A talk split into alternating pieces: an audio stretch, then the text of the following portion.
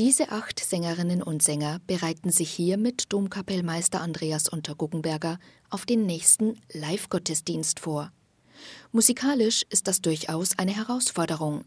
Das Ensemble muss schließlich einen Spagat schaffen mit seiner Musikauswahl, sowohl für die Fernsehzuschauer zu Hause als auch die Gläubigen im Dom, erklärt Andreas Unterguggenberger.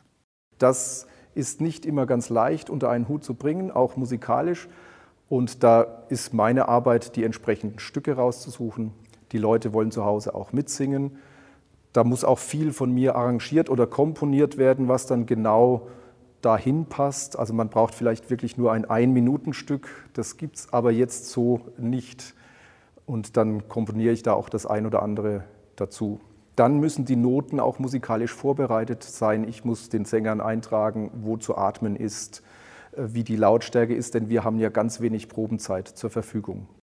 Das Vokalensemble Capella Cathedralis ist inzwischen gut eingespielt. Die ersten Live-Übertragungen waren schließlich schon Ostern 2020. Doch ist es nach wie vor etwas Besonderes, jetzt in Corona-Zeiten vor Publikum singen zu dürfen, meinen die Sängerinnen und Sänger. Ähm, es ist natürlich schon erstmal ein Nervenkitzel, dass einem bewusst ist, wie viele Leute da zuschauen weil es natürlich jeder Gottesdienst für sich, ähm, ja, wenn man so will, ein Highlight ist. Natürlich in erster Linie für uns musikalisch, aber auch die Atmosphäre im, im Hohen Dom zu Passau. Und das Chorsingen kommt ja jetzt gerade zu Corona-Zeiten viel zu kurz. Das findet ja eigentlich gar nicht statt. Und insofern bin ich natürlich froh über jede Gelegenheit, wo ich, wo ich das machen kann hier. Das freut mich eigentlich immer ganz besonders. Zum einen, weil man weiß, dass man das Publikum das man eigentlich auch nicht das Publikum bezeichnen kann, sondern die Gemeinde, die das sehr genießt, gerade in der momentanen Zeit, dass sie Live-Musik hören können, weil Live-Musik kann ja sonst nirgends stattfinden. Darüber, jetzt überhaupt singen und musizieren zu dürfen, ist auch der Domkapellmeister froh. Und ein kleines Ensemble hat ja durchaus seinen Reiz. Es ist für mich auch tatsächlich äh, eine Chance, denn durch die Reduzierung auf ein kleines Ensemble kann ich natürlich, können wir natürlich ganz andere Musik machen. Nichtsdestotrotz tut es uns natürlich weh, dass Domchor, Domsingschule und Domorchester jetzt schon so lange passieren müssen.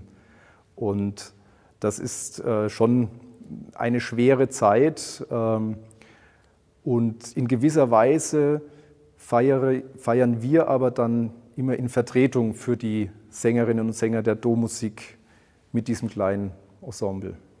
Ostern 2020, dann Weihnachten und jetzt wieder Ostern. So viele Live-Übertragungen bringen eine gute Routine. Genau, man taucht so in die Musik ein, wie bei jedem anderen Gottesdienst oder bei jedem anderen Konzert. In erster Linie ist man konzentriert bei der Sache, bei der Musik, bei den Tönen und ähm, ja, äh, ich denke, das Entscheidende soll die Musik sein und nicht, ob da jetzt eine Kamera auf einen fokussiert ist oder nicht es ist dann immer ganz interessant, da beim Nachschauen dann zu gucken, ah, bei der Stelle war ich dran gewesen. Ähm, aber eigentlich gewöhnt man sich relativ schnell daran. Es ist eigentlich ein Gottesdienst wie jeder andere.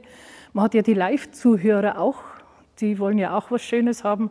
Und ob jetzt da an den Fernsehgeräten noch Tausende vielleicht andere sitzen, ist nicht entscheidend.